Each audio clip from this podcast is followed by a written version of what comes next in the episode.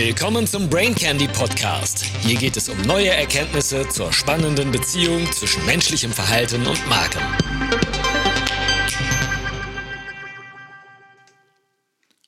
Brain Candy Nummer 66. Brauchen wir nicht endlich ein Ministerium für gesunden Menschenverstand? Nicht in Berlin, sondern in unserem Unternehmen? Ja, einen fröhlichen guten Morgen. Ähm, ich bin hier leider mit einer leicht erkälteten Stimme und danke für die Nachfrage. Der Schnelltest war gerade negativ, also eine ganz normale Erkältung mit belegter Stimme. Fangen wir an.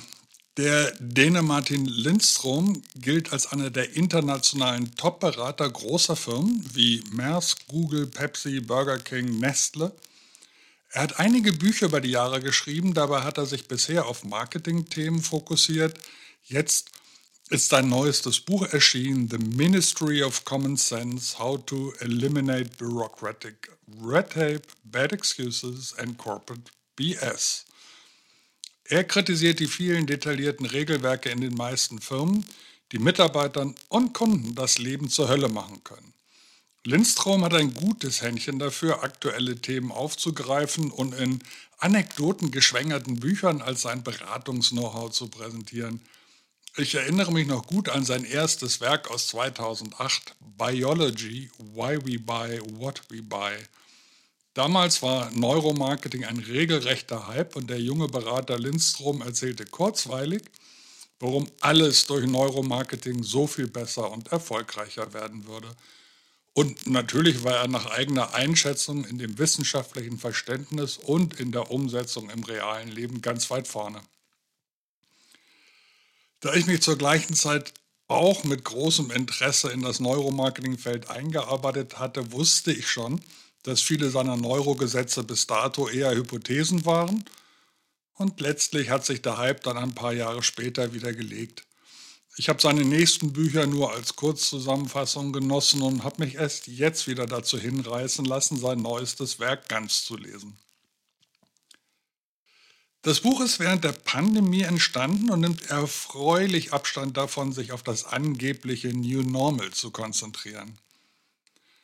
Es handelt dagegen von einem fast zeitlosen, aber gerade in der Pandemie aktuellen Thema des Versuchs mit immer detaillierteren Regeln die Organisationskosten zu senken, was ganz im Sinne der unintended consequences oft zu geradezu haarsträubenden Effekten in Unternehmen führt, die, und das ist Lindstroms Nachricht, durch Gewöhnung an den Status quo nicht mehr erfolgreich in Frage gestellt werden, bis dann eben ein externer Berater sie als wichtigsten Roadblock auf dem Weg zu einer effizienteren, wettbewerbsfähigeren Unternehmenskultur darstellt. Das Buch zeigt sehr viele Beispiele von so abstrusen Regeln ohne jeglichen erkennbaren gesunden Menschenverstand auf, dass man sich immer wieder zwischen ungläubigem Staunen und hysterischem Kichern wiederfindet. Lindstrom liebt Anekdoten und hier gibt es reichlich. Wenn Sie das Gefühl haben, in einer Organisation zu arbeiten, die es mit der internen Bürokratie übertreibt und damit Mitarbeiter und Kunden nervt, dann lohnt es sich, dieses Buch zu lesen. Seine Lösungen sind umsetzbar und hätten in einem knackigen Fachartikel Platz, aber dann könnt ihr eben auch kein Buch verkaufen. Also machen wir es wie die vielen positiven Rezensionen auf Amazon. Wir amüsieren uns über die vielen, vielen Stories und nehmen uns vor, in unserem Umfeld gegen die Tyrannei der Umstände in den heldenhaften Kampf zu ziehen. Für Lindstrom ist es zentral, dass ein Mangel an Empathie zu den Missständen in Unternehmen führt, die dem gesunden Menschenverstand widersprechen. Er konstatiert übrigens insgesamt einen spürbaren Empathierückgang in der Gesellschaft. Sein zentraler Lösungsgedanke ist folgerichtig, dass wir uns weg von B2C und B2B auf einen Age-to-Age-Fokus zurückbesinnen müssen, also ein Human-to-Human-Leitbild. Man kann förmlich spüren, wie Lindstrom gerade durch Pandemie geschärfte Sinne über die Wichtigkeit der Empathie gestolpert ist.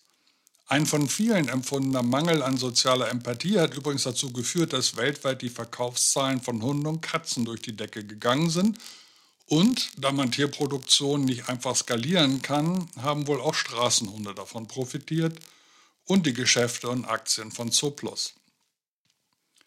Gesunder Menschenverstand ist, wenn man Dinge aus der Perspektive der anderen sehen kann.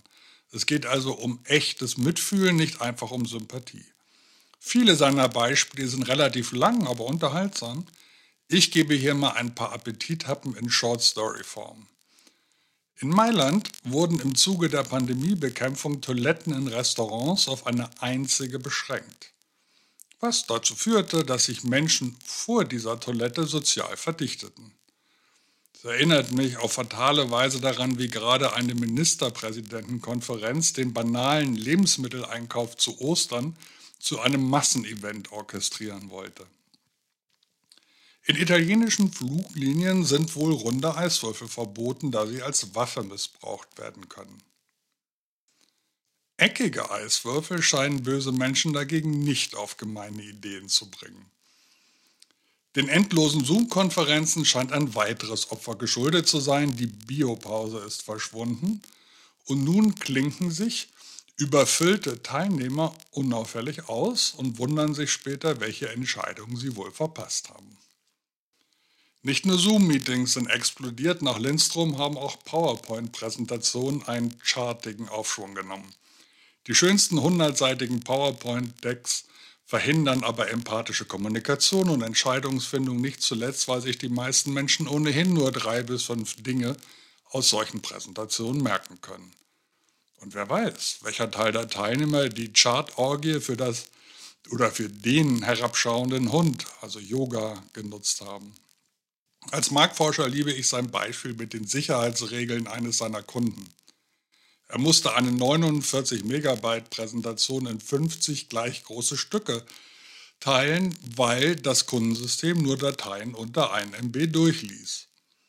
Ich stelle mir vor, wie der Assistent der Marketingdirektorin den Pfeil zusammenbasteln darf und gehe mir jetzt leise kichernd einen Kaffee holen.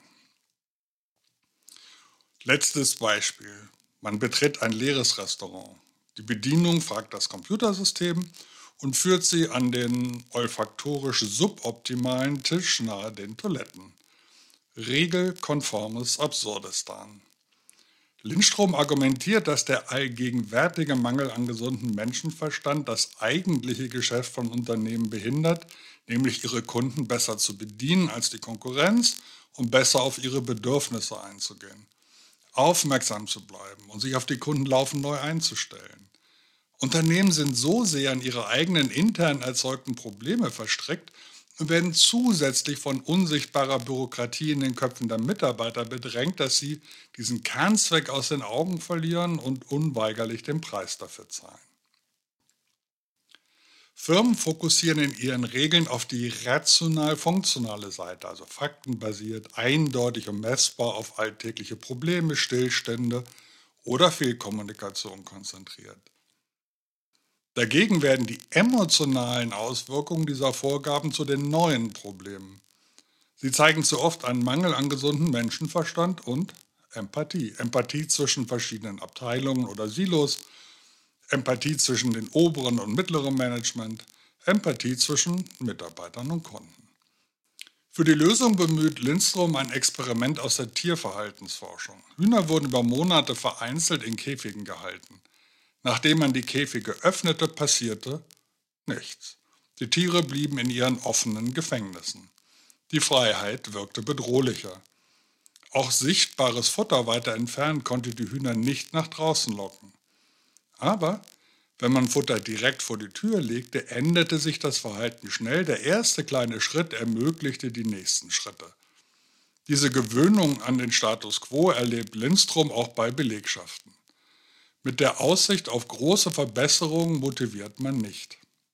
Deshalb empfiehlt er neben ersten kleinen Einzelschritten tatsächlich die Schaffung eines Ministeriums für gesunden Menschenverstand. Und ehrlicherweise erwähnt er, dass die Idee für dieses Ministerium von einer Beratungskundin kam. Und wenn es nicht mehr gebraucht wird, verschwindet es eben wieder. Lindstrom sagt, Der Zweck des Ministeriums für gesunden Menschenverstand ist es grundsätzlich, eine Dummheit nach der anderen aus der Organisation zu saugen. Und am Ende des Tages war es enorm erfolgreich. Ich, also Lindström, meine, in einer der größten Banken der Welt, auf die ich mich im Buch beziehe, haben sie zuallererst mehr als 3000 Dummheiten beseitigt und glauben Sie mir, sie haben danach eine Menge mehr verkauft.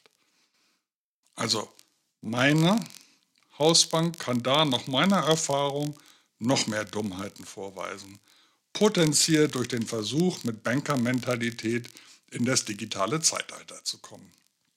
Na, haben Sie auch ein paar schöne Geschichten aus Ihrem Unternehmen, die uns alle erheitern würden? Ich für mich hoffe jetzt mal, dass meine Mitarbeiter nicht gerade ein KA-Ministerium für dringend erforderlich halten. Schön, dass du wieder dabei warst. Bis zum nächsten Mal.